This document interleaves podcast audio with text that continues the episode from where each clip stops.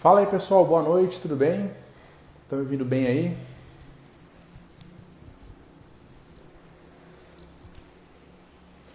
Boa noite, boa noite galera. Vamos só estabilizar a conexão aqui. Maravilha. Boa noite todo mundo, mais um papo de gestor começando. Como vocês sabem, às quintas-feiras a gente sempre faz um papo de gestor e já passaram vários feras por aqui, Pedro Sobral, Erickson Monteiro. Hoje a gente trouxe mais um grande especialista do mercado, referência, master nacional e internacional. Um grande prazer em ter ele aqui no nosso papo de gestor, tá? Vamos falar um pouquinho sobre gestão de tráfego, sobre alguns pontos específicos aí e com certeza que vai agregar bastante para vocês aí que me acompanham, os lojistas também que estão acompanhando. A gente vai falar bastante assunto técnico aí sobre isso, sobre como crescer né, nessa, nessa carreira de gestor de tráfego e ele com certeza vai poder ajudar muito vocês nisso, pois ele vai explicar um pouquinho também como ele pode ajudar vocês com o que ele faz também, tá? Então, trouxe aqui um nosso convidado especial, Luciano, deixa eu convidar ele aqui para entrar aqui comigo ao vivo.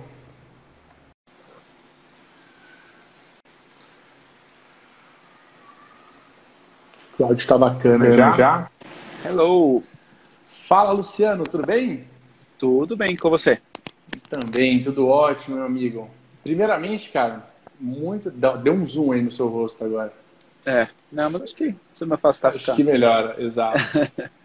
Primeiramente, muito obrigado por ter aceitado o convite, tá? Sei que a tua agenda também aí deve ser corridaça, mas obrigado por, por aceitar o convite, por estar participando com a gente hoje aqui. Geralmente, todas as quintas-feiras, a gente faz o Papo de Gestor, né? É, onde a gente fala um pouco sobre essa profissão, sobre o mercado de gestão de tráfego. Uh, criamos estratégias para a gente conseguir é, precificar, buscar clientes. E você sabe muito bem disso, você, você vive disso também há muito tempo, assim como eu. Então, quero te agradecer primeiramente por ter aceitado o convite, tá? E apresenta aí o, o Luciano para a galera, para quem ainda não conhece. Obrigado, cara, pelo convite, por ter lembrado de mim, tá? Muito, muito feliz quando recebi o seu convite. Pensei, pô, o cara lembrou de mim, vamos fazer uma live, apesar aí de às vezes não ser fácil a gente conseguir um horáriozinho, mas a gente conseguiu aqui. Vamos estar falando aí bastante sobre gestão de tráfego. Então, quem é o Luciano? Talvez algumas pessoas conheçam como tio Lu, alguma galera que me acompanha, que por acaso foi ficando, né? Porque eu não sou nem tio, tenho 33 anos, mas foi ficando tio Lu, talvez por conta do tempo de mercado, que eu já estou no mercado desde final de 2009, início de 2010, que eu comecei a trabalhar online, não especificamente com anúncios, na verdade, o meu início foi com blogs. Eu comecei com blog, não tinha essa coisa de anúncio de Facebook nem de Instagram, mas efetivamente fui dos primeiros a trabalhar com a questão de anúncios, porque eu tinha um blog que era para freelancers, já era para freelancers, então tinha aqui o, o, a questão dos gestores, muito, são freelas, né? São os profissionais que são freelancers, e naquela uhum. altura eu já escrevia para freelancers porque eu tinha uma experiência como jornalista, então a minha formação de faculdade é como jornalista, apesar de eu ter sido professor de tênis também durante bastante tempo. Eu comecei a dar aulas muito cedo, com 16 anos. E lá para 2010, então, eu comecei a escrever no blog. E uma coisa que eu comecei a ver que os freelancers precisavam muito de aprender a se divulgar. E eu via que em Portugal o Facebook começou a aparecer mais rápido que o Brasil. E eu, como sempre vivi em Portugal a minha vida toda, eu nasci no Brasil, mas com três anos eu fui para Portugal. Então eu vivi a minha vida toda lá, estou só há uns dois anos aqui no Brasil. E aí eu comecei a ver que começava a crescer, eu comecei a escrever sobre Facebook. E o interessante é que o meu objetivo, que era ganhar dinheiro com o blog, começou a ser um fator de venda de serviço, ou seja, a galera viu eu escrevendo sobre Facebook e queriam contratar para eu prestar esse serviço de gerenciamento de rede social. Então, no uhum. Brasil não havia ninguém falando sobre isso, ninguém uh, escrevendo sobre isso, aí eu acabei sendo sendo contratado para começar a gerenciar conteúdo. Só que aí eu comecei a ver que o alcance orgânico começou a cair. Isso lá para 2012. E o Facebook já tinha os anúncios, tipo, na lateralzinha direita do Facebook, no computador, era o único local onde aparecia uhum. anúncios. Só que, cara, era muito barato. Você conseguia, naquela altura, o foco era você conseguir fãs, né? Porque você tinha um alcance ainda astronômico, apesar de estar em queda e você conseguia fãs por menos de um centavo. E, tipo, sei lá, na sua fanpage você tinha um alcance de 70%. Então, a gente comecei a trabalhar com anúncios, a fazer umas brincadeiras lá com anúncios. E aí comecei a trabalhar como gestor. Naquela altura comecei a trabalhar como gestor, fui trabalhando e trabalho até hoje. Fiz uma pausazinha aí como gestor, lá talvez entre 2016 a quase final de 2017, porque eu tenho outros negócios também. E agora voltei mais a fundo, aos dois anos para cá. E, cara, tô nessa vida faz tempo, curto bastante esse negócio de estar remoto, de ter uma equipe. Eu tenho outros projetos, além do livro, né? Tenho sites, tenho uma escola de balé, uh, faço lançamentos. Então, tem várias coisas aí que, que eu faço faz tempo e eu curto. Curto bastante, me divirto acima de tudo. Show, bacana. E tem que ter uma história muito parecida. Também comecei cedo dando aulas e, e comecei nessa época no Facebook. E, cara, era muito barato. E se você conta, ninguém acredita que isso aconteceu já painel em inglês ainda, depois que Sim. eles traduziram, é, e ficou muito mais democrático a ferramenta, mas quem pegou em inglês, quem pegou o dólar e pagando em dólar, sabe o que a gente está falando, né, cara?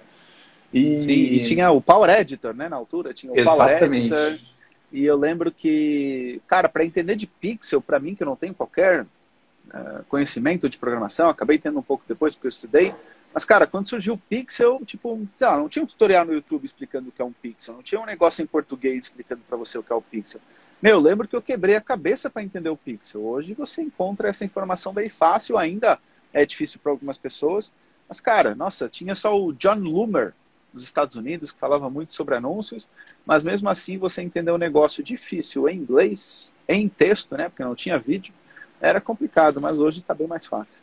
Exatamente, exatamente. Ótimo, bom saber das nossas carreiras aí, da sua carreira como gestor também. É... Luciano, fala para mim o seguinte, cara. É... Quando você virou gestor, você falou que você voltou a ser gestor também agora. Quais foram os seus maiores desafios, cara? O que, que você mais teve de desafio em se tornar um gestor de tráfego, cara?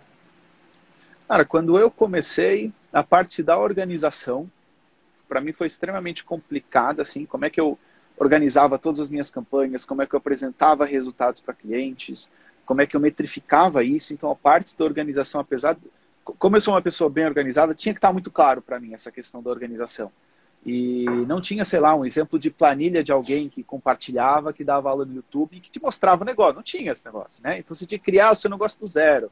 A única coisa que tinha, eu lembro que era um grupo de Facebook muito forte, de Facebook Ads, uh, que ele realmente havia uma troca, mas não era nada como é hoje em dia. Então era extremamente difícil você saber o que, é que os outros estavam fazendo, né?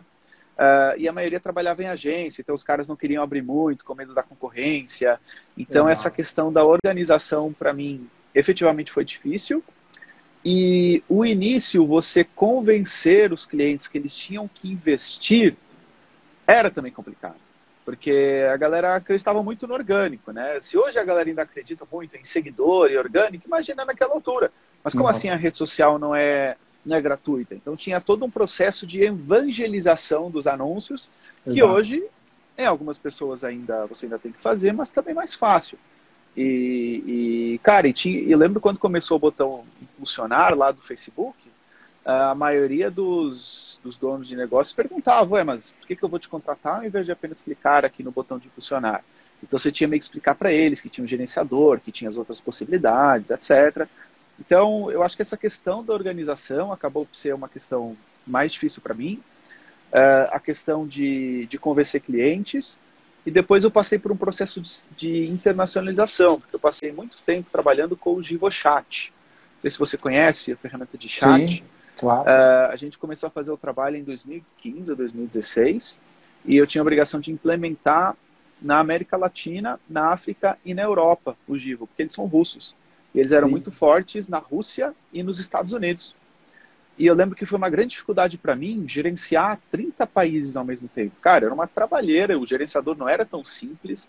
Então foi um desafio também que eu passei ali. Como é que eu gerencio para vários países? Tipo, sei lá, como é que eu vou fazer um anúncio em alemão que são necessidades completamente diferentes. Uma coisa é você pegar, ah, vou fazer ele em espanhol, beleza, eu entendo o que está ali no anúncio.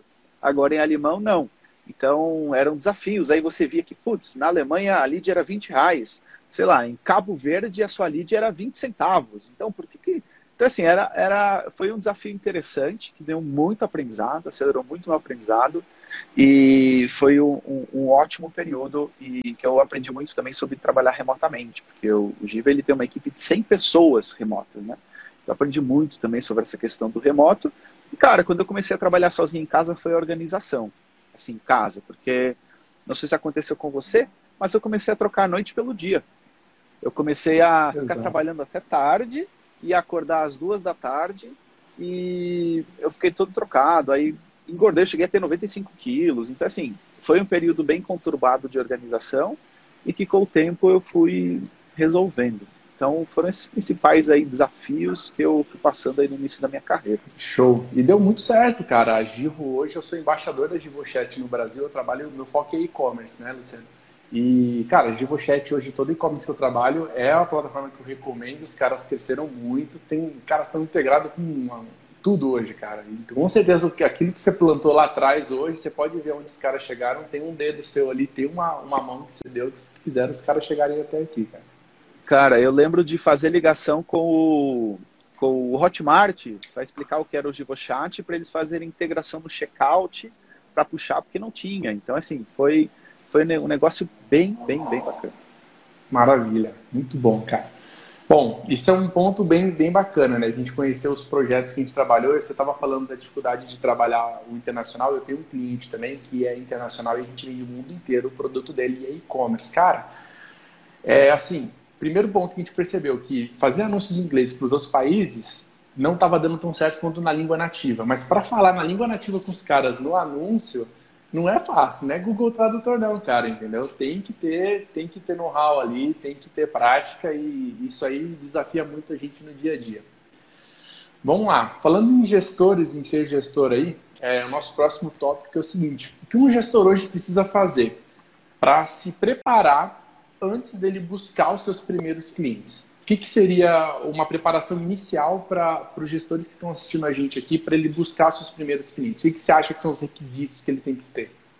Ótimo. Cara, eu acredito que ele primeiro deve definir quais ferramentas ele quer começar a aprender. Porque se ele quiser abraçar o mundo, vai ser um monte de coisa que ele vai ter que ficar estudando. Então, por exemplo, se o cara quiser aprender, os caras não têm noção nenhuma quiser começar dominando Facebook, Instagram, Google, YouTube, Pinterest, etc., ele vai pirar de tanta informação que ele tem. Então, a minha recomendação é começa estudando uma ferramenta específica que você mais curte. Então, começa mais com Facebook, Instagram, ou com Google, YouTube, para você acelerar o seu aprendizado. Isso eu acho que faz todo sentido. E aí, quando você se sente confortável nessa, aí sim você começa a aprender as outras. Por exemplo, fui estudar Google faz quê? Uns dois anos e pouco. Eu não, eu fugia do Google, entendeu? Eu fugia do Google, era só Facebook e Instagram o tempo inteiro. E aí uhum. eu fui aprendendo. Então acho que começar com esse foco aí é extremamente relevante. Segundo, cara, acompanhe tudo que seja vídeo de YouTube, lives como essas, galera que fala sobre tráfego, bebe de várias fontes ao mesmo tempo, que isso vai acelerar tudo, muito seu aprendizado. Não existe só um jeito de fazer tráfego. É muito Exato. importante você Perfeito. pensar isso não é? Você tem, você pode ter uma forma, eu tenho outra forma, sei lá, tem galera que gosta de colocar 10 conjuntos de anúncios numa campanha, tem galera que gosta de colocar quatro, e todos podem ter resultado com as suas estratégias diferentes, entendeu? Não existe aí o santo grau do jeito único. E às vezes você vai pegar um pouquinho dos dois e você vai criar o seu próprio jeito. Seu próprio jeito, perfeito. O seu próprio jeito. Então isso que é importante você entender e então não fique preso. Obviamente, no início, tem um livro muito interessante que se chama Maestria. Ele fala sobre como você se tornar um mestre em alguma coisa. E no início ele fala que é o seguinte: você vai aprender com as pessoas, você vai meio que copiar aquilo que elas fazem. Depois, numa segunda fase, você vai colocar um pouquinho dos seus detalhes. E em terceiro lugar, você vai ter a sua, o seu jeito 100% seu. Então é normal que no início você diga, ok, o Diego ou o Luciano falaram e tem que ser dessa forma. Então eu vou seguir o passo a passo aqui. Mas depois você vai colocando o seu jeito. Então não se prenda a isso, porque a sua capacidade crítica ela é fundamental. Você entender o que é está dando certo, o que, é que não está dando certo. Então sim, acompanhe, beba de várias fontes, mas crie o seu próprio jeito. E depois, hoje em dia, nós podemos, cara, simular qualquer campanha, né? Só precisamos de não clicar no botão de começar. Então, você realmente aprendeu a mexer na ferramenta quando você não precisa daquela aula do seu lado te guiando passo a passo. Então, no início, você vai ter aula do seu lado, você vai começar a trabalhar com o gerenciador e você, opa, é assim que se faz. Mas, cara, depois fecha a aula e tenta fazer por você mesmo.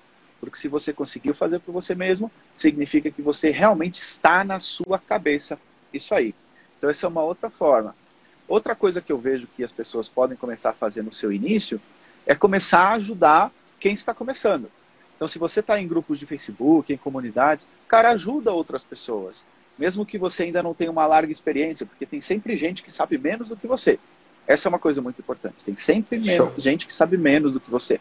Então, quando você ajuda os outros, cara, primeiro, interioriza e depois você expõe o seu conhecimento para alguém também te dar um feedback. Então, isso é muito Perfeito. importante. Isso é muito importante. E é o seguinte, antes de você começar, uma coisa que vocês precisam entender é, você nunca vai estar preparado. Você nunca vai estar preparado. Porque, por exemplo, daqui a um ano, o Luciano vai ser melhor gestor do que é hoje. Então, significa que hoje eu não estou preparado? Não. Significa que hoje eu estou fazendo o melhor que eu sei. Então, quando você começa com seus primeiros clientes, é normal a insegurança de você sentir que, nossa, eu acho que eu não estou preparado. E você não está preparado, mas você também nunca vai estar.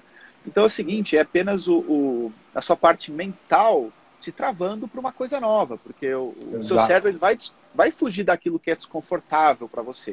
O que, que ele vai dizer para você? Não, não faz isso porque a chance de dar porcaria, ela existe. E é verdade. E você vai fazer asneira nos seus primeiros anúncios.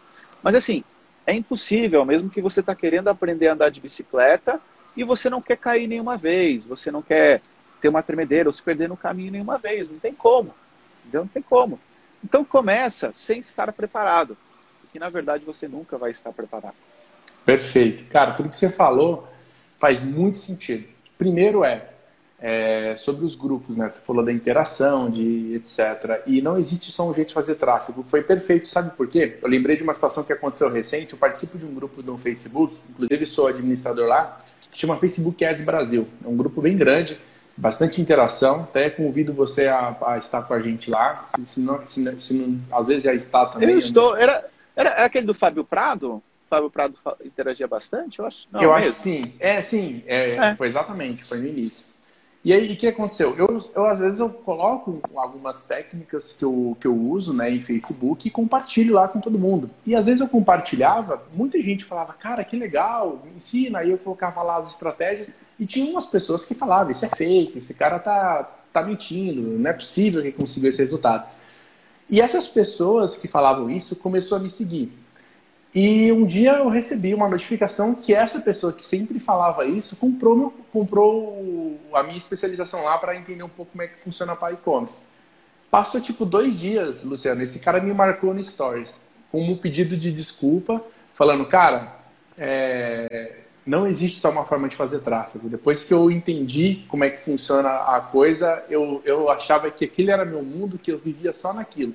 E eu percebi que eu posso ir muito mais longe e tal. E exatamente o que você falou. Não existe uma forma única, tem que beber de várias fontes, tem que buscar bastante coisa. Só o pessoal que está pedindo o grupo aí chama Facebook Ads Brasil, tá? É um grupo lá no Facebook mesmo. É facinho de achar.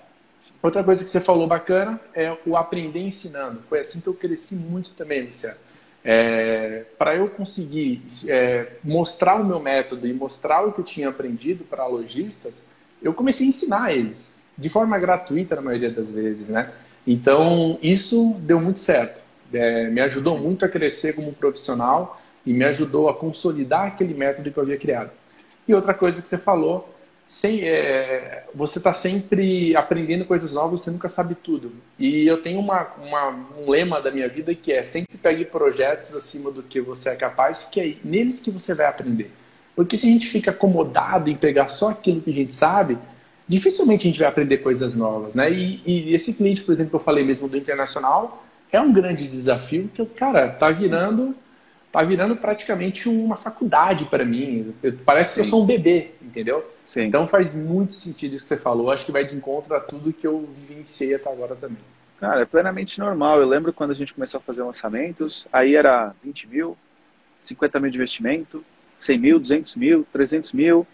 Agora, quando você pega, quando você costuma 300, 400 e você começa a fazer um lançamento de 30, você fica plenamente tranquilo, porque você já subiu um nível aí da sua principalmente nem é, nem é tanto o conhecimento também é, mas é um, uma barreira que o seu próprio cérebro cria Eu dou sempre o exemplo da academia. Cara, você começa com 5 quilos, você vai com 10, você vai com 15, e aí um dia você pega o peso de 5 e você pensa, nossa senhora, como é que esse negócio já foi difícil para mim?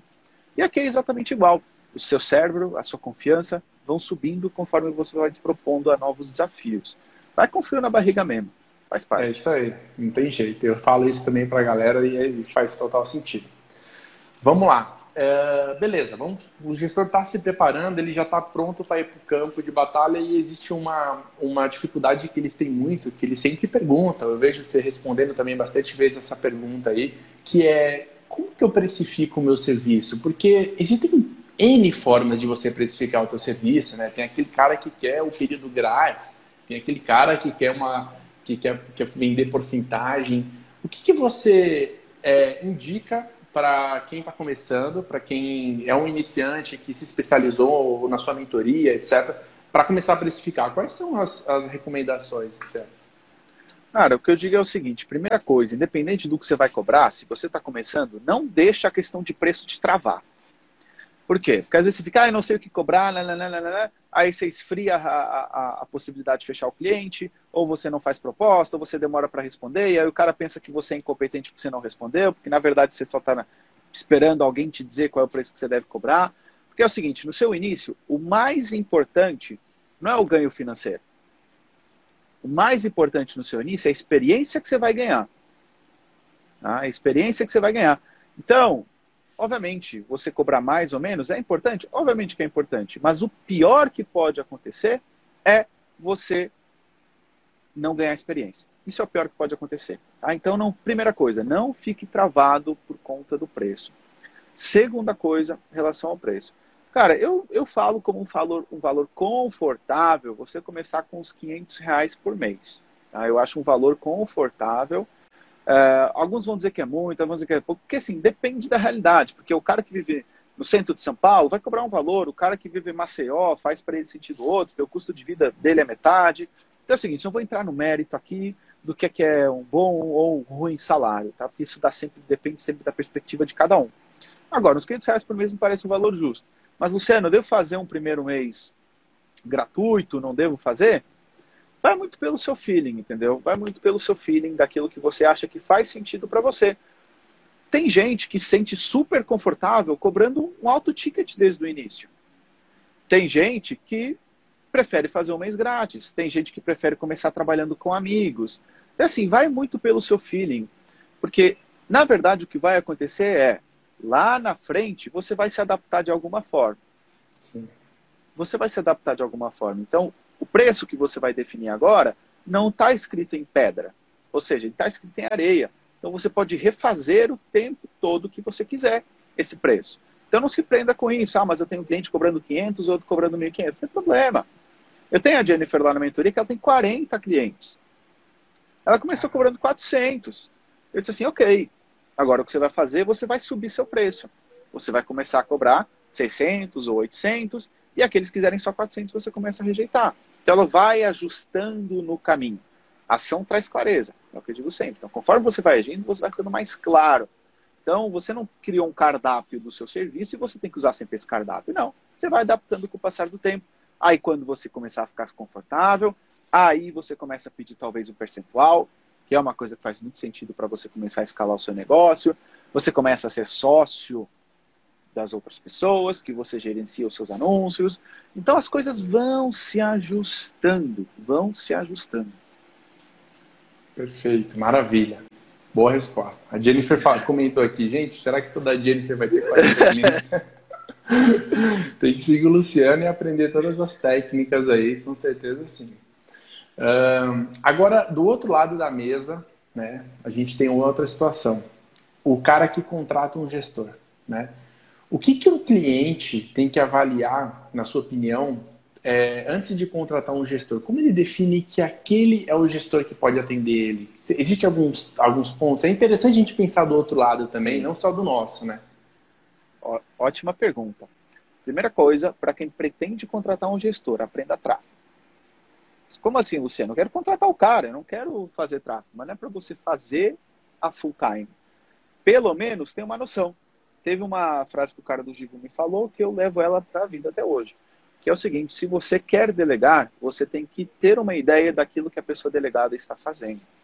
Então, você vai aprender anúncios, talvez para você gerenciar algumas campanhas e pegar um pouquinho a mão naquilo lá, uh, mas para você saber cobrar do cara. Porque quando você entende, quando você entende, você cobra muito melhor. Esse é o primeiro ponto, você cobra muito melhor. Então você para de ser aquele cliente que vai naquela de, ah, me faz anúncio para aumentar seguidor, quando você começa a cobrar do cara venda. Entendeu? Então você para de ser o cliente mala e você começa a ser o cliente que acrescenta valor. Perfeito. Isso é muito importante, porque o trabalho entre o cliente e o gestor é um trabalho em equipe. Perfeito. Em equipe. E não é um guerreando com o outro. Entendeu? É um trabalho em equipe. Então, o que é que eu vejo? Quanto melhor é o cliente, melhor performa o gestor. Então, se você quer que realmente o cara performe, você tem que ter uma noção, pelo menos, das coisas. Eu, por exemplo, eu sempre tive a ideia que eu queria lançar uma ferramenta. Sempre. Eu sempre gostei. Na verdade, é o seguinte: eu sou um cara. Gosto de ficar no meu canto, entendeu? Eu apareço aqui nas lives, eu dou aulas, mas eu sou muito cara que também gosta de ficar no canto. Eu sempre pensei, putz, eu preciso ter um negócio em que eu não dependa só de mim. Porque vai lá, sei lá, com 45 anos, eu não quero estar fazendo live, entendeu? Eu quero estar, talvez, fazendo outra coisa, viajando e podendo ganhar dinheiro ao mesmo tempo, mais tranquilamente e tal. E aí eu pensei, tem que ter uma ferramenta. E aí eu comecei a estudar programação. Comecei a estudar programação. Coloquei para mim, escrevi lá no, me inscrevi no Code Academy. Então, durante seis meses, antes de começar a trabalhar, eu estudava uma hora programação. Hoje eu tenho uma ferramenta. Errei em duas antes de. Agora acertei na terceira. Finalmente me está me dando dinheiro. Perdi dinheiro com as outras duas. Uh, mas faz parte. Ferramentas é um aprendizado completamente diferente. Completamente diferente de você ter um curso online. Completamente. Estou apanhando ainda hoje. Mas assim, hoje eu falo com o meu programador, eu tenho uma mínima noção daquilo que ele está fazendo. Então me ajudou bastante. Então se você é, se você realmente é um cliente, aprenda um pouquinho da, da noção da gestão de tráfego. Outra coisa importante, o seu gestor tem que ter uma ideia de como funciona o seu nicho. Não vale a pena você contratar um cara, sei lá, como eu, para você gerenciar um, um, negócio local de unhas de gel ou depilação feminina. Porque não faça a mínima ideia como é que esse negócio funciona. Então, quanto mais afinidade o cara possa ter da sua área, melhor. Então, na entrevista, você pode preparar uma outra pergunta-chave, que não é um, muito específica, mas convém um conhecimento geral sobre a sua área. Então, vai ajudar bastante. E quanto mais ele for a sua persona, o seu cliente, melhor ele vai saber fazer as campanhas. Então, isso é uma coisa importante. Perfeito. Outra coisa, peça para ele, com esse conhecimento que você adquiriu, peça para ele, sei lá, abrir o gerenciador de algum cliente e mostrar aquilo que ele fez. Entendeu? E aí você vai muito, talvez no início, pelo seu feeling. Olha as campanhas que ele montou, veja o, o, o, os anúncios que ele montou, veja se você curtiu aquilo que ele fez. Entendeu? É uma outra forma de você entender. E acima de tudo, como as coisas estão tão remotas, faça uma reunião com ele em vídeo e sinta como é o profissional. Sim. O que é sinta como é o profissional? Se o cara se preparou para a reunião com você, se ele está com uma câmera bacana, se ele está com uma internet bacana, se o microfone dele não está zoado. Luciano, o que é que isso tem a ver com tráfego? Cara, o jeito como ele se prepara para atender o seu cliente no início é o jeito como ele vai te atender depois. Perfeito. Então esses detalhes fazem a diferença. Nesse momento eu tenho 12, equipe, 12 pessoas na minha equipe. Cara, e é regra. Quando a primeira reunião foi ruim, o cara não foi um bom profissional. Entendeu? Então essa é uma coisa muito importante. Se o cara começa mal, geralmente isso é um ditado, às vezes o ditado não é certo, mas nesse caso é. O, o, o pau que nasce torto aqui dificilmente se endireita lá na frente. Exatamente. Então, muito cuidado com esses detalhes. Ah, mas o cara pode não ter grana inicial para comprar um bom computador ou uma boa webcam ele vai ser, se ele for assim, um bom, ele vai ser sincero com você. Ele vai dizer o seguinte, olha, uh, eu não tenho uma boa câmera, mas eu estou investindo como gestor de tráfego, então não se preocupe que vai melhorar. Então, cara, você vai ver uma boa vontade nele, entendeu?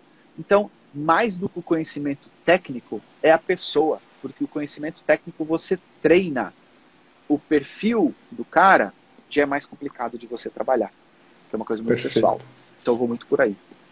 Perfeito, cara, muito bom, muito bom. É exatamente os princípios que eu, que eu sigo aí também. A galera já tá falando que vai ter que comprar webcam e tudo mais, mas é isso aí, eu, eu acho que, que, que isso faz total diferença. Eu, como gestor mesmo, penso sempre nisso tudo antes de começar uma reunião. Eu já tenho um script do projeto, eu fiz um estudo do projeto. Eu não começo uma reunião por começar. Eu estudo o negócio, eu entendo tudo e aí eu começo uma reunião completa. Eu ouço muito o cliente, vejo o que ele quer, eu sinto as dores dele e depois eu venho com tudo que eu preparei para ele. Então acho que faz muita diferença isso também, né? Então, na hora de fechar um contrato, etc. Tem uma pergunta fora do nosso script, mas eu acho que ela é viável nesse momento.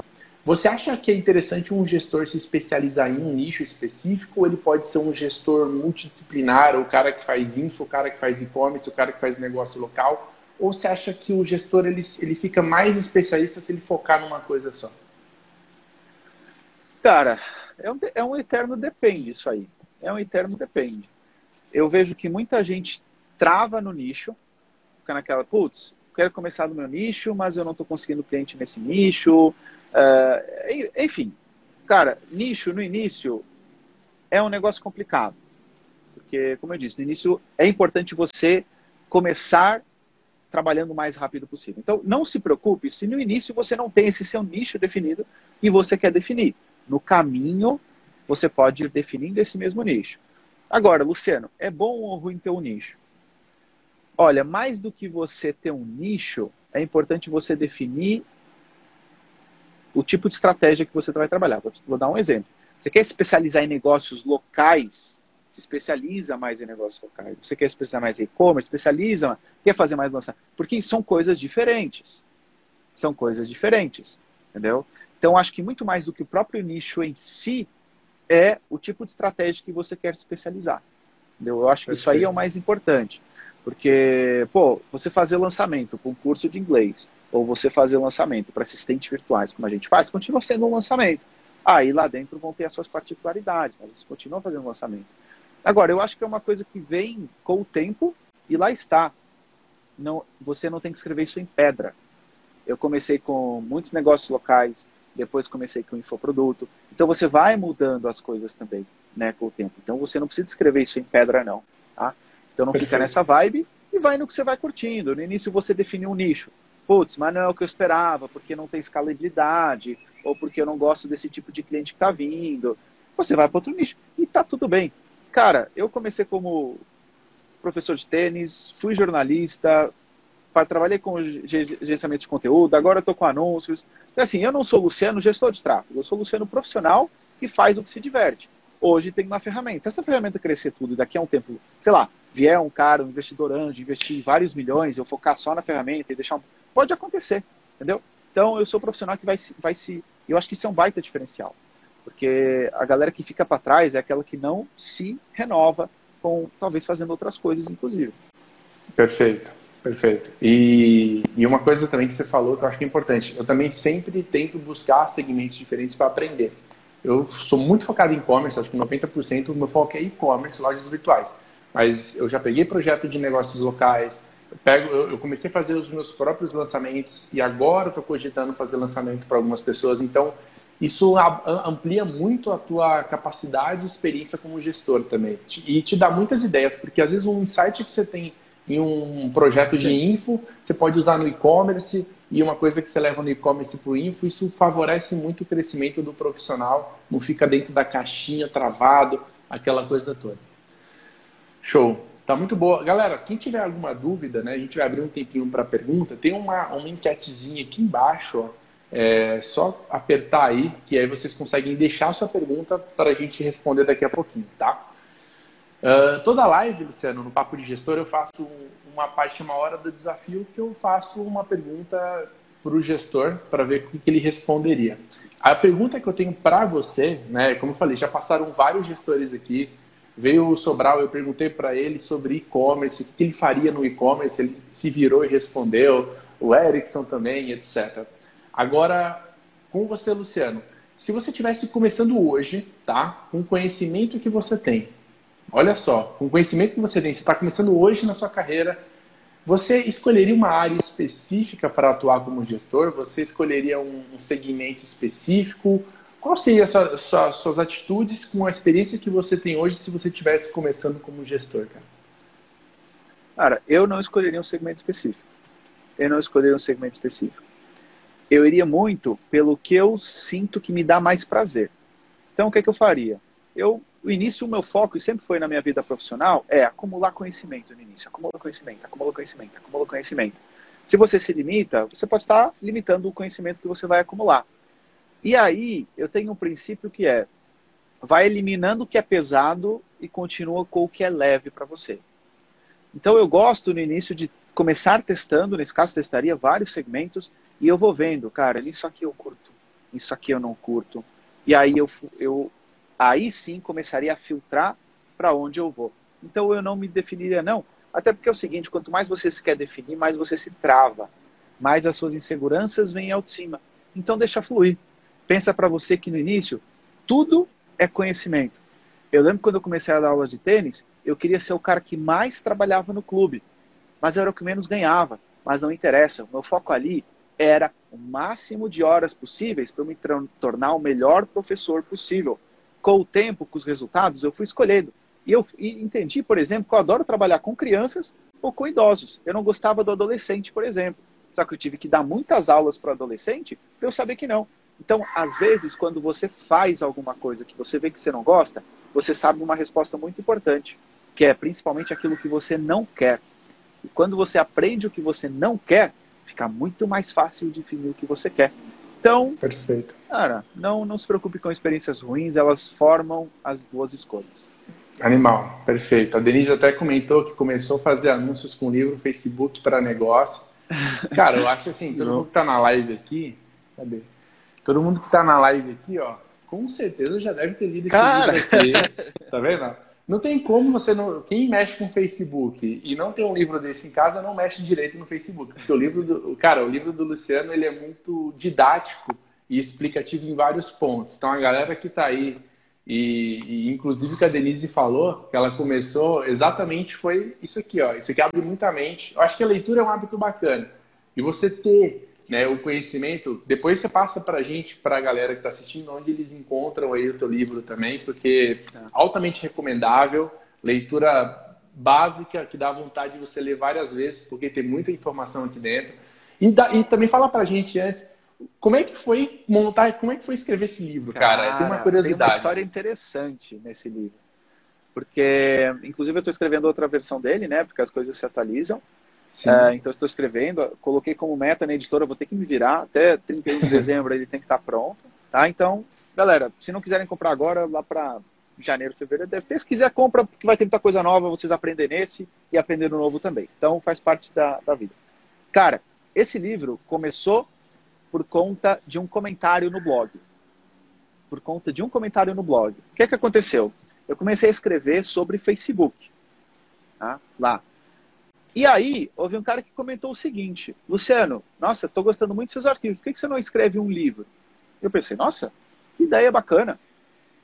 E eu, beleza. E eu pensei, naquela altura tinha muito negócio, ainda tem hoje em dia, mas os blogs era fundamental, de você ter um e-book gratuito para você fazer download e conseguir e-mails, né? E aí eu pensei, bom, eu vou oferecer esse livro de graça. Eu vou oferecer esse livro de graça. Aí eu terminei de escrever ele, a primeira versão tinha 120 páginas, Aí eu pensei, cara, isso está muito bom para eu dar, eu vou vender ele. E eu lembro que na altura eu coloquei ele por 12 euros. Cara, a gente está falando de 2012.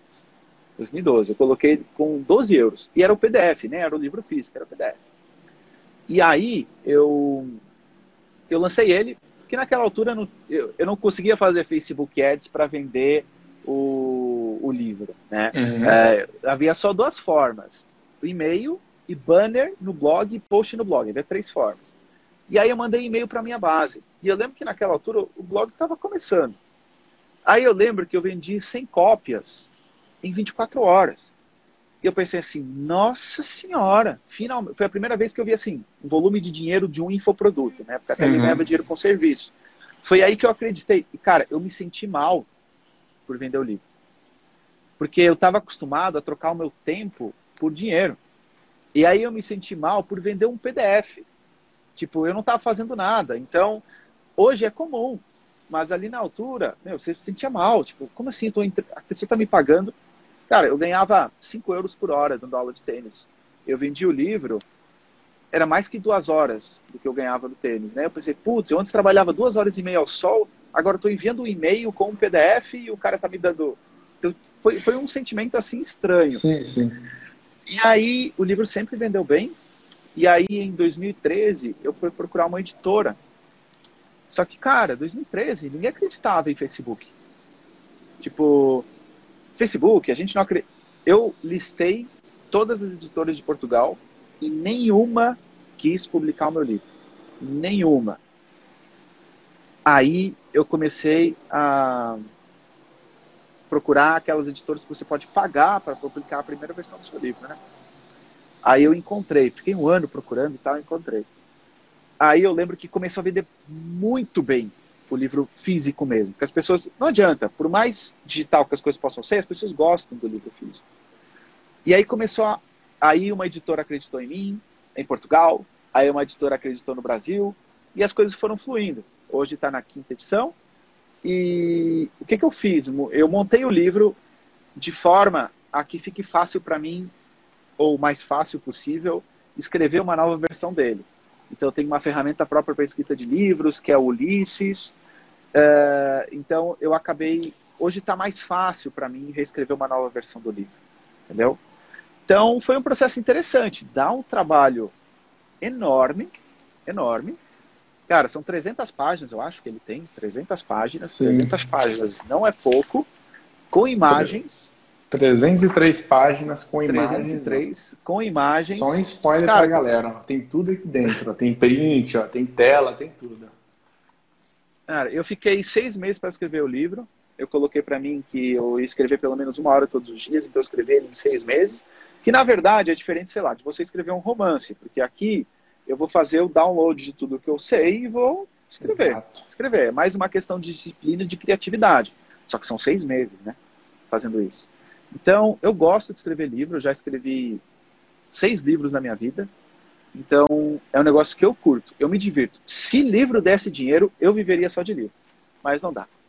Sim. Então, ajuda bastante, autoridade ajuda. e tudo mais, mas ajuda. com certeza e, e, o, e o, deve ser um desafio você manter uma lógica dentro do livro, um, assim, para fazer a pessoa continuar lendo. É igual fazer um filme, né, cara? Você precisa fazer as pessoas é, quererem ler mais, ler mais e até o final, porque tem, existem estratégias para isso. Você, você, já escreveu o livro, você sabe bem como é que funciona. Sim.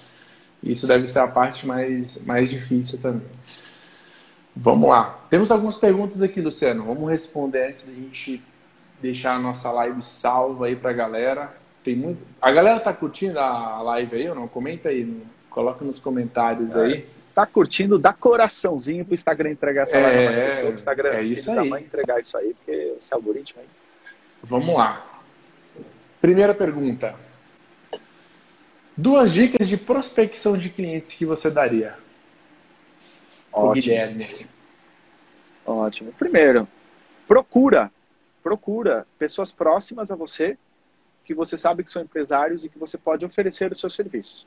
Né? Porque é muito mais rápido, muito mais fácil, eles têm mais confiança em você. Então, vai atrás dessas pessoas, que é o melhor jeito de você conseguir os seus primeiros clientes. Então, esse é o primeiro ponto. Segundo, tenha metas de prospecção. O que é metas de prospecção? Cara, a partir do momento que você disse, eu sou um gestor, você é uma empresa. Só que você é uma empresa de uma pessoa só. E qualquer empresa tem metas mensais, semanais, de faturamento, de novos clientes, etc. Então, você tem que pensar para você, quantos potenciais clientes eu vou procurar hoje? E aí você pode encontrar o seu jeito de entrar em contato com eles, de procurar, etc. Mas você tem que ter metas. A sua função não é apenas prestar serviço a sua função também é conseguir clientes para prestar esse serviço. Exato. Então isso é extremamente importante. Então coloca para você, nem que seja contactar um novo potencial cliente por dia. Porque se você fizer contas, pô, se você trabalhar, sei lá, são 22 dias úteis por mês.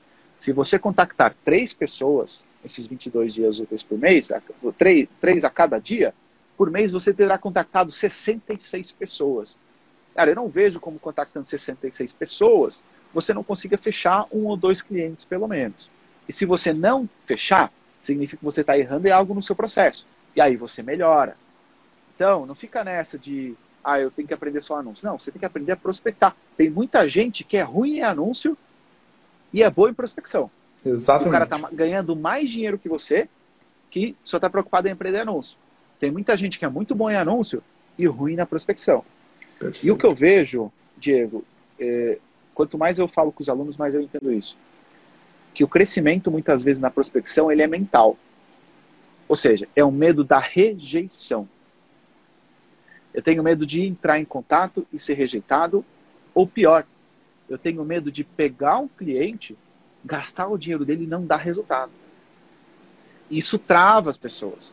Sim. Mas é o seguinte, eu e você, de certeza, com meus primeiros clientes, pô, eu tremia assim, tipo, vou subir uma campanha, o negócio não tá dando certo, a gente fica nervoso, tira o som, né?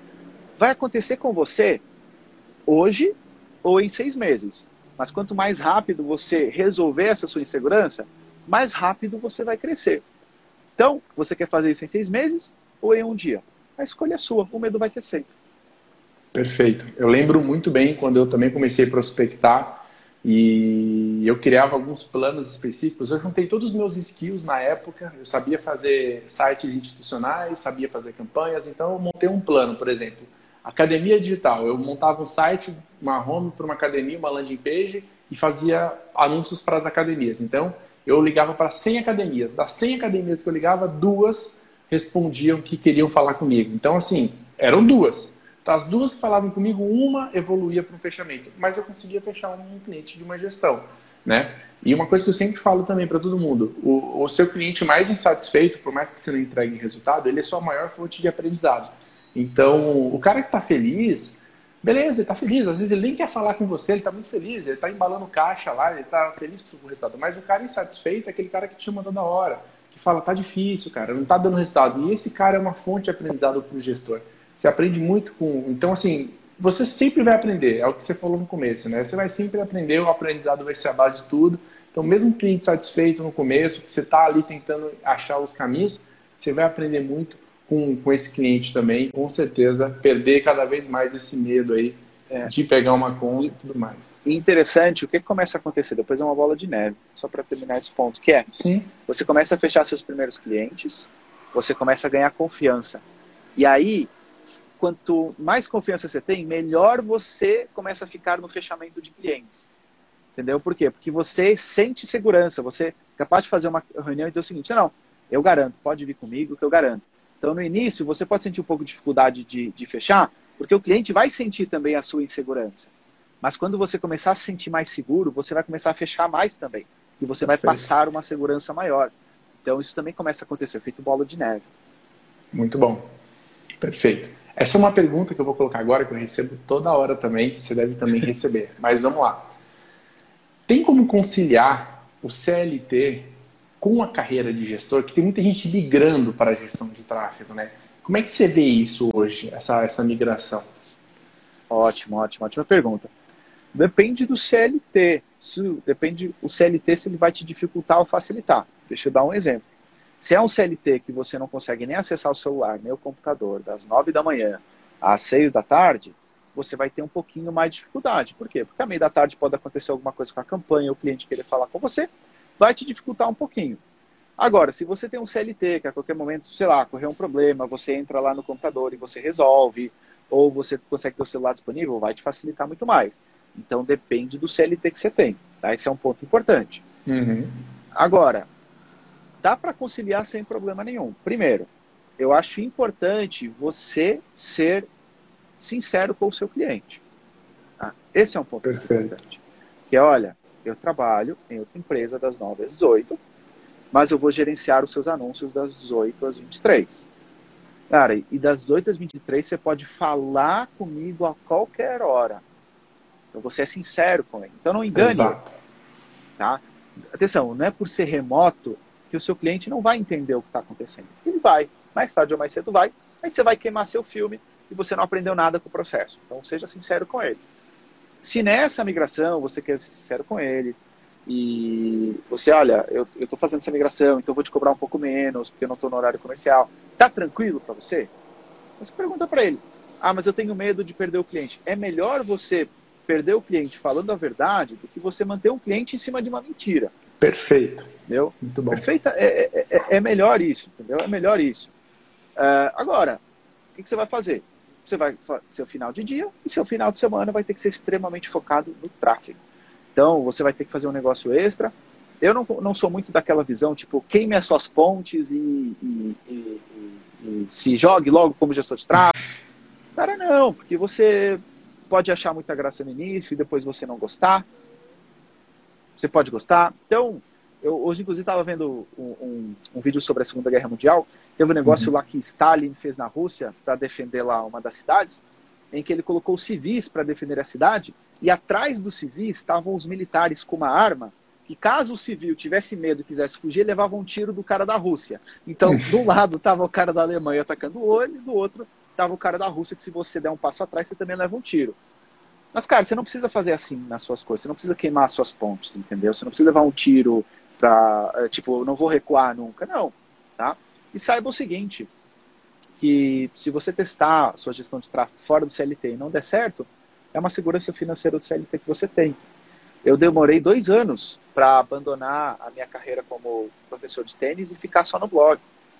Eu esperei criar uma reserva financeira, eu esperei ter uma, uma boa quantidade de, de, de, de visitas no site. Então eu fui aos poucos, vá aos poucos, pela sua sanidade mental, vá aos poucos. Perfeito. Maravilha. Muito bom. Show. Vamos lá. Uh, Jennifer fez uma pergunta. Fazer vários cursos de gestão é válido ou é melhor concentrar em apenas um curso? Boa pergunta também. Depende. Você está aproveitando o curso que você estudou? Ou você está apenas acumulando cursos? Entendeu? Se você está aproveitando o curso que você estudou e você já tirou todo o suco daquela laranja, você pode tirar suco de outra laranja. Agora, se você não está aproveitando bem esse curso que você acabou de comprar, não se mete em outra. Tá? Então, cria até esse, esse, esse princípio para você. Eu só comprarei um outro treinamento dessa área depois de eu aprender tudo aquilo que esse aqui tem para ensinar. É muito inteligente da sua parte. Perfeito. Também acho que a quantidade de pessoas, você deve saber disso também, que compram cursos e também não prosseguem e não dão seguimento é gigante, cara. Então, Sim. Acho que você tem que primeiro consumir mesmo para depois. É... Deixa eu só falar aqui com a galera que disse que deu claro. louca e se demitiu e foi só para gestora de tráfego. só tranquilizando vocês, tá? Não quer dizer que vai dar errado. Pode dar muito certo, entendeu? Eu estou dando um conselho como se um filho meu chegasse para mim e me perguntasse o que, é que eu recomendava. É o único caminho? Não é. Tem muita gente que deu a louca, foi só como gestor de tráfego e deu muito certo. Entendeu? Não estou dizendo que não vai dar certo. Mas se me perguntassem, é o que eu recomendaria. Sim. Exatamente. O Richard mesmo, tudo, cara, estuda bastante, já tem cliente. Então, assim, é... tem o lado bom e o lado ruim de tudo, né, Luciano? Ah. E aí perguntou o seguinte: o que fazer para chamar a atenção do responsável da empresa e oferecer o serviço? Vamos dar um exemplo caso você encontre o responsável da empresa, você já acha o e-mail, etc. O que, que você acha? Como é que deve ser uma, uma apresentação do gestor para esse cara que é o decisor da, da, da, do fechamento ali para que não fique uma coisa chata, né? Aquele meio chato ou aquela apresentação horrível e o cara confie em você. Tem alguma estratégia para isso? Olha, eu acho que ela primeiro tem que ser personalizada de alguma forma. Entendeu? Ou seja, sei lá, você encontrou um infoprodutor que você quer ser coprodutor, por exemplo. Então manda pro cara o seguinte, olha, eu sou gestor de tráfego, quero gerenciar o seu tráfego. Você quer fazer uma reunião? Não você vai dizer para ele o seguinte: olha, eu vi seu conteúdo, ou você começa a seguir ele, vai interagindo com alguns posts, né? Vai falando com ele, vai, sei lá, interagindo nos stories, vai ganhando uma confiança, e aí depois você faz o pedido. Entendeu? Não entra nessa de, ah, eu sou gestor, você quer. Ou então não dá aquela louca de, olha, eu vi que você está fazendo anúncio, mas eu acho que seus anúncios não estão bons. Eu sou gestor de tráfego. Posso, posso gerenciar seus anúncios? Cara, e pode ser o gestor de tráfego daquela empresa que vai ver a sua mensagem, né? Então, é meio falta de classe. Você fazer isso aí assim na lata, às vezes pode dar algum tipo de problema. Então, eu vejo isso como faça de um jeito personalizado. Sei lá, se você quer mesmo muito trabalhar com aquela empresa, compra um produto dela, traz na sua casa, é o seguinte, olha, comprei seu produto tal e amei, fantástico. Olha, eu quero muito ajudar vocês, tá? Eu acredito muito no produto de vocês. Sei lá, você tira uma foto com o produto e diz o seguinte, olha, eu quero ajudar muito fazendo anúncios, tá? Você topa que eu seja seu gestor de tráfego? E outra coisa muito importante, não fala gestor de tráfego, ou evita esse termo, tá? Por quê? Porque tem muita gente, muito empreendedor que não sabe o que é gestor de tráfego. Fala do Exato. jeito que ele entenda. Então é o seguinte, olha, eu acho que eu posso impulsionar muito as suas vendas usando os anúncios do Facebook, do Instagram e do Google, por exemplo. Então eu falo do jeito que ele entenda, tá? Porque, sei lá, se você coloca a palavra tráfego, o cara vai, pode confundir com tráfico de droga. Então, assim, Exatamente. Vai com calma nos termos que você usa, entendeu? você fale para leigo. É uma coisa que eu digo sempre. Uh, porque a gente está envolvido na nossa bolha. A gente acha que todo mundo sabe aquilo que a gente está falando. Mas não. Exatamente. Pergunta aí para meia dúzia de amigos que você, que você conhece. É o seguinte, olha, diz para mim o que é gestor de tráfego. E a maioria deles não vai saber responder. Não vai saber responder. Perfeito. Muito bom. Eu vejo vários gestores se divulgando, usando anúncios e coloca, né? Sua empresa precisa de um gestor de tráfego. Aí eu penso, putz, mas será que as empresas sabem o que é isso às vezes, do jeito que ele está soltando o anúncio desse jeito? Então, com certeza tem que. Cara, é muito melhor o cara escrever, olha, a sua empresa gostaria de estar aparecendo aqui nesse exato momento? Pois é, sabe que existe anúncio de Facebook? Aí você explica, entendeu? É outro jeito. Perfeito. Pergunta do André aqui, para a gente finalizando. Quando desistir ótimo. de um cliente que não gera resultados? Ótimo, ótimo. Cara, primeiro, é... tentar entender por que, que não está gerando resultados. Essa é a primeira coisa, senão não vai aprender nada com isso. Saiam daquela. É o seguinte: quando você está trabalhando com um cliente ruim, a culpa não é só do cliente ruim. Como assim, Luciano? Porque você aceitou trabalhar com ele. Então, provavelmente, no seu processo de começar a trabalhar com clientes, você errou. Talvez você não tenha feito a reunião de forma a esclarecer se esse era um bom cliente para você ou não. Então, se você está com um mau cliente, a culpa também é sua. É a primeira coisa que você tem que entender. Não significa que você é ruim, mas talvez algo no seu processo não esteja correto. Se você colocar a culpa no cliente, sabe o que, que vai acontecer? Você vai contratar novos clientes e vão vir clientes iguais, porque você não mudou nada no seu processo de seleção de clientes. Perfeito. E atenção que eu falei é a palavra seleção. Significa que no início você vai selecionar todos? Talvez não. Talvez você comece aceitando alguns que não são tão bacanas, porque você precisa ganhar experiência e grana. Mas com o passar do tempo você tem que começar a selecionar. Então entenda, um cliente ruim não é só culpa do cliente. Tá? Segunda coisa, antes de fazer isso, tenha outro cliente em vista, né? Não vai dar a louca também de, ó, vou despachar aqui esse cliente, enchi o saco, tenha outra, outro cliente em vista. Segundo, independente do cliente ser um filho da mãe com você, seja profissional. E, gente, o seguinte, o que está faltando de gestor de tráfego profissional é impressionante. Verdade. Eu não estou falando de profissional de entender a ferramenta. Eu estou falando de profissional de saber se comportar como profissional. Tá? E isso implica, cara, você responder atempadamente ao seu cliente. Você, se sair, deixar de trabalhar com o seu cliente, você não ser de um dia para o outro. Entendeu? Quer terminar de trabalhar com o cliente? Seja cordial, seja educado. É o seguinte, olha, cara, uh, eu não estou conseguindo dar o resultado esperado, ou eu não estou contente com o trabalho que a gente está realizando, e acho que para ambas as partes melhor é a gente finalizar. Mas obviamente não quero te deixar na mão. Então, uh, eu estou pensando em dar 30 dias até você encontrar um outro profissional. Inclusive, posso até te recomendar um amigo meu que também faz o gerenciamento de anúncios. Me diz como fica mais confortável para você. Entendeu? Então, seja cordial com seu cliente. Faça de um jeito que você gostaria de ser tratado. Isso é extremamente importante com ele, tá? Gente, tem galera que sai e apaga as campanhas de todo mundo, uhum. apaga os públicos, tira pixel, entendeu? Não seja um garoto. Acima de tudo, não seja um garoto, entendeu? Perfeito. Seja um homem ou uma mulher. Decente, profissional.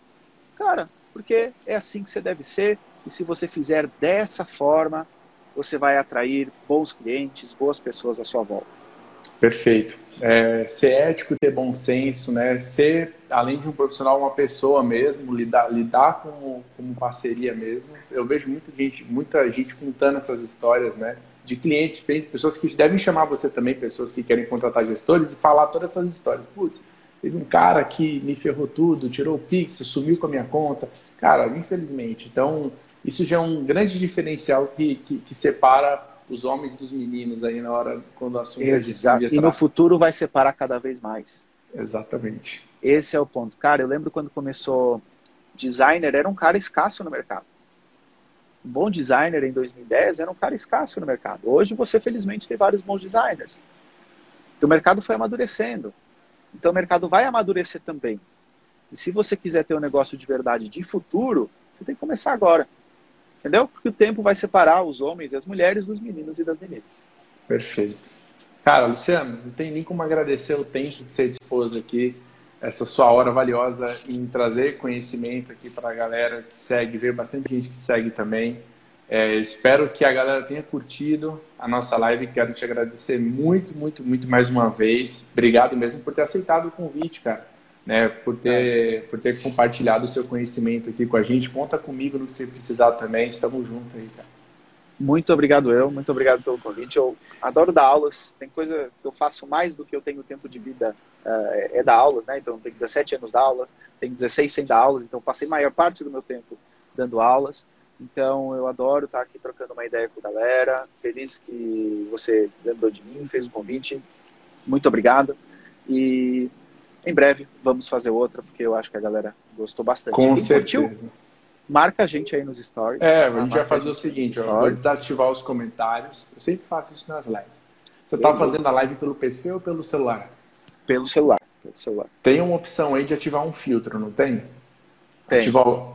Escolhe qualquer filtro maluco que você tenha. Aí maluco. agora. Qualquer um. E tá. eu vou escolher um. E a galera. Isso, a galera vai tirar um print da gente aqui e vai marcar a gente lá nos stories aí para. Deixa eu escolher aqui um. Tem vários aqui. Ah. Eu, vou ficar, eu vou ficar com esse aqui. Tá bom. É um momento de interação aqui. Tirem um print, marquem de Santana e o Luciano com um agradecimento da live. Acho que foi um conteúdo bacana. Show. Maravilha. Momento mico aqui nosso, cara. Valeu. Lu, obrigado mais uma vez, meu irmão. Obrigado, obrigado mesmo, tá? É, foi incrível. Vai virar podcast. Depois eu compartilho tudo com você, tá? E mais uma vez, cara, muito obrigado, galera. Segue o Luciano, ele tem uma mentoria de gestores também muito massa. Espero também participar, conseguir aprender um pouco. Eu, eu adoro aprender com, com pessoas do mercado, eu acho que a gente sempre agrega. Sigam ele, primeiramente, para vocês conseguirem entender todo o trabalho comprei um livro, ó, o livro tá aqui, eu vou colocar no meu stories. É, se eu não me engano, é. eu acho que esse aqui eu comprei na Amazon, tá? Na Sim, época. Tem na Amazon. Tem, né? Então pronto, tá mais tem, fácil. Tem. tem. na Amazon, vou colocar o link depois pra galera conhecer também, tá?